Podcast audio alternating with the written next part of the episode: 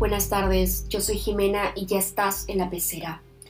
El día de hoy vamos a hablar de muchos temas, para lo cual te pido que tengas tus cinco sentidos bien activados y tu mente bien abierta. Todo esto con la finalidad de hacer entrar en razón a muchas personas que viven marcados por un tipo de cultura, un tipo de pensamiento, lo cual no lo juzgo, pero es importante que ustedes sepan el valor de nuestra sociedad, pero sobre todo el valor de lo esencial. Con esencial me refiero a esencia, quiénes somos realmente. Todo esto con el fin de generar un poco de conciencia entre ustedes, en identificarse el uno con el otro. Eh, día a día nos topamos con todo tipo de noticias, noticias delincuenciales, noticias de género, de miedo a lo diferente, por el tipo de cultura quizá con el cual yo crecí, no se adapta a los cambios que rigen esa sociedad. Bien, te tengo una noticia, te cuento que todos somos iguales.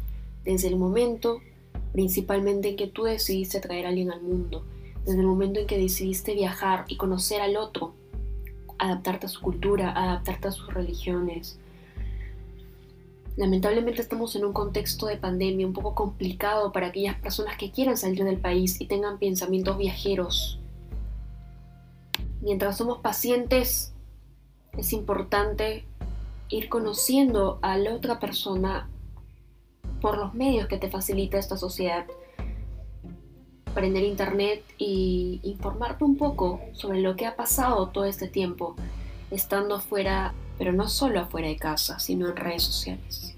¿Cómo se la ve a la mujer hoy en día? Se han puesto a pensar y han observado en Instagram, en Facebook, la mujer es una persona más empoderada hoy por hoy. Eh, se muestra tal cual en redes sociales, no tiene miedo ni vergüenza por mostrar su verdadera identidad. Son eh, la mujer mucho antes era vista como aquel ser humano que no se podía pintar los labios de rojo ni se podía maquillar porque era mal vista en la sociedad. Eh, tenía que casarse con la persona adecuada, eh, estaba muy influenciada por la familia y hoy por hoy todo esto ha cambiado. Y personalmente creo que ha cambiado para bien porque ahora es la mujer la que elige el destino de su vida qué es lo que quiere para ella y no lo hace por obligación, lo hace por convicción. Pero como sabrán, todo en la vida tiene límites. Muchas veces se ven en las noticias eh, muchas de estas mujeres que quieren salir adelante de alguna manera. Una de ellas es la prostitución. Bien, como sabrán, la prostitución existió y se crea básicamente porque el hombre debe saciar sus instintos, él siempre ha estado por encima generándose así un hiperpatriarcado, como así le dicen. ¿Qué quiere decir el hiperpatriarcado? El hiperpatriarcado quiere decir que la mujer viene sometida al hombre por la reproducción. Y por ende, cuando el hombre dice, disfruta de tu sexualidad y copula sin problemas, a la mujer se le dice, si disfrutas de tu sexualidad, puedes quedar embarazada. O en otras ocasiones, por ejemplo, se le suele decir que si una mujer no es, no es virgen hasta el matrimonio, es mal vista en la sociedad y como una cualquiera. No estoy de acuerdo con esto porque creo que una persona es libre de, disfrutar su sexualidad y elegir a la persona y el momento adecuado. Entonces, ¿qué hacemos a veces las mujeres? Por un tema de satisfacción personal, necesidad económica, acuden a este tipo de, prácticas, a la prostitución, como una salida, como un medio de su... No juzgo a las personas que lo hacen, pero eh, lamentablemente hay límites, como dije en algún momento. He notado y he percibido mucho en las noticias que están funcionando prostíbulos clandestinos, los cuales los clientes acuden y sin importar el tema de la pandemia, muchas veces sin mascarilla, a la persona que le otorga estos servicios y, y listo, como no, si no hubiera pasado nada. Yo creo que todo esto tiene un porqué y las personas hacen las cosas por una sola razón. Me apena mucho esta situación. Hasta donde tengo entendido, muchos de estos lugares han sido clausurados Pero eh, esto es un claro ejemplo de desviación social en personas en situación de Me refiero a que son personas que se, encuentran en un, tipo de situación o exclusión, semi-exclusión social por el hecho de carecer de techo, de familia quizá, de red y de cosas materiales como vestimento o alimento. Muy bien, por otro lado quería también mencionarle que hace tres días aproximadamente cinco blogueras de la India de que las mujeres merecen la libertad de expresarse, lo cual estoy totalmente de acuerdo. Chicas se les juzga por, por usar un escote, por usar una falda corta, usar shorts. Mucha lástima porque por años a la mujer se le ha visto como el sexo débil, como la mujer que no se puede mostrar en redes sociales con determinada prenda, o en ocasiones, por ejemplo, aquellas mujeres que le gusta usar tatuajes, no poner, ponerse un tatuaje en la mano porque estamos llenos de, de ideologías pasadas, de nuestros ancestros, cultura de nuestros papás. Fantasma, un mundo ideal, donde todo tiene que ser como antes, como el ayer. Estamos en el presente y nuestro mundo cambia constantemente las tecnologías están arrasando redes sociales. Que adaptarnos a la cultura de hoy. Hay un, un grupo de mujeres prostitutas transexuales, ¿no? Que ofrecen sus servicios a clientes. Y en un documental que me llamó muchísimo la atención hace un par de semanas, se percibía a estas mujeres llenas de tristeza, porque muchas de ellas salían, otras salían golpeadas. Entonces, si pagas como un servicio, ¿por qué tratas de esa manera a las personas? Sea una persona prostituta, sea transgénero, no tienes por qué tratarla. Es muy triste esto, porque sí, lamentablemente tenemos que admitir que es su trabajo. Y así como a ti te respetan tu espacio, tu trabajo, tú también tienes que respetar él. Me gustan mucho las personas que se atreven a ser diferentes, que les aterra mostrarse como son en redes sociales porque pueda que no los cojan en un trabajo. El mundo personal no tiene que influenciar mucho en tu mundo laboral. Son cosas netamente diferentes. Diferentes tus amigos de reuniones no son tus amigos de trabajo, ambiente diferente. Entonces todo eso creo yo que debería evaluar una persona, no sé, un headhunter, alguien de recursos humanos o la persona que, es tu jefe y te ha entrado a. Creo que eso es importante. No generalizar, vamos a eso. No generalizar en ningún tipo, porque la persona tiene diferentes etapas, diferentes situaciones. Quizá probablemente me olvidé, no sé, actualizar mi perfil de Instagram o Facebook y tengo una foto de hace 10 años, para algunos usuarios un poco revelador y para otros no porque son mis amigos. Entonces depende cómo lo vea. Pero si yo no cuelgo foto desde hace 10 años, me tienen que juzgar por una foto que subí hace 10 años atrás, hace 15 años. Entonces seamos un poco de mente abierta y empecemos a conocer a las personas como creo que una entrevista es la mejor aliada para esto. Me parece excelente que sigan existiendo todo este tipo de, de tecnología, que actualmente sí, ahora son por Zoom las, las conferencias, las entrevistas de trabajo.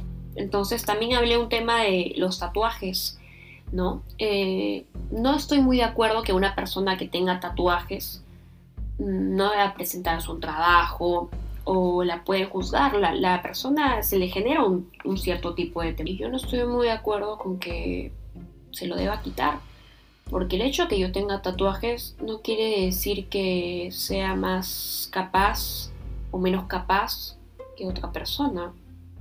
Finalmente, el tatuaje es una marca, me puede gustar o lo habré hecho en algún momento de mi vida, pero eso no tiene. El tema del maquillaje que lo he visto en muchas artistas, el maquillaje me parece bellísimo, es una forma de arte bastante original, no crean que es, no crean que es muy fácil, no es nada fácil maquillar a una persona. Es toda una técnica, así como muchas cosas en la vida. A veces se piensa que porque una persona no se maquilla o se maquilla en exceso, ya la tildan de muy atrevida. provocativa o se pone una vestimenta, un vestido que le gusta muchísimo y con esto no quiero decir de que obviamente existen ambientes y, ambientes, ¿no? En algunos ambientes yo puedo lucir un poco más provocativa, en otros no y está bien. Pero en general a la mujer que se maquilla muchísimo he oído bastantes comentarios que no les gusta porque no se muestran tal cual son. Puede que sí se muestren como son y que le gusta el maquillaje. Entonces tiene que también ponerse en los dos lados de la moneda. Bien, otro de los temas que quería tocar es la desviación en personas en situación de drogadicción, que son personas finalmente de situaciones de calle.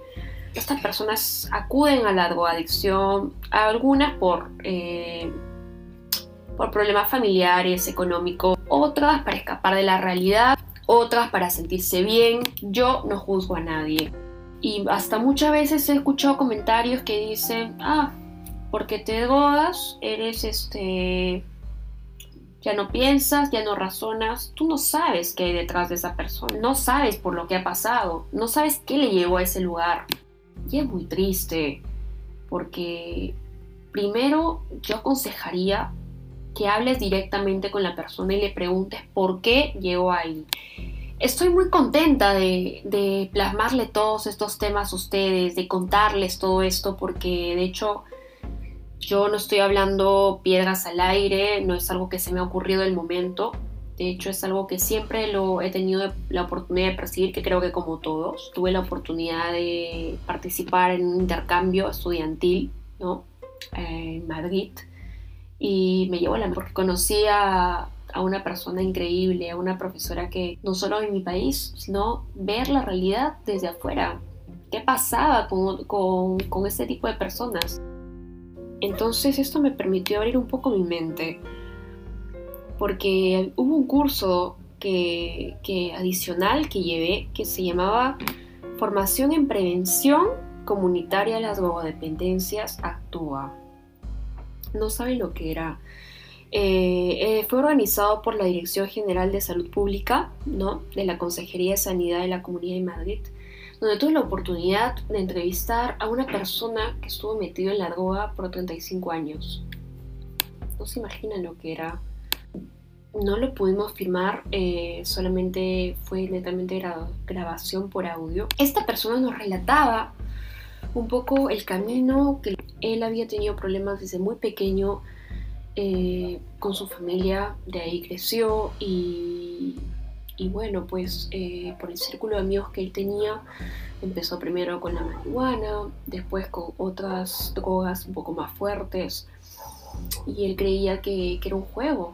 Entonces empezaba, él contaba un poco, ¿no? Que se empezó a aislar de sus amigos y, y bueno, este, terminó cayendo en, en una de las drogas más me parece que era cocaína o éxtasis, no recuerdo, eh, cocaína creo, que es un poco más fuerte. Y bueno, la persona creció y estuvo metido en, bueno, en las iglesias, ayudaba al padre, a la comunidad. Y luego esto, se dedicó a la carpintería, se dio cuenta de que era su verdadera pasión, como uno de los podcasts que había mencionado anteriormente para encontrar lo que verdaderamente, a pesar de las adversidades y en las malas decisiones, él optó por hacer un cambio en su vida. Tipo de situación, crean en ustedes y, entiendan que nunca es tarde. Bueno, para cerrar con broche de oro el podcast del día de hoy, quería hablar de un tema que es, que es el derecho de las personas en las cárceles, ¿no?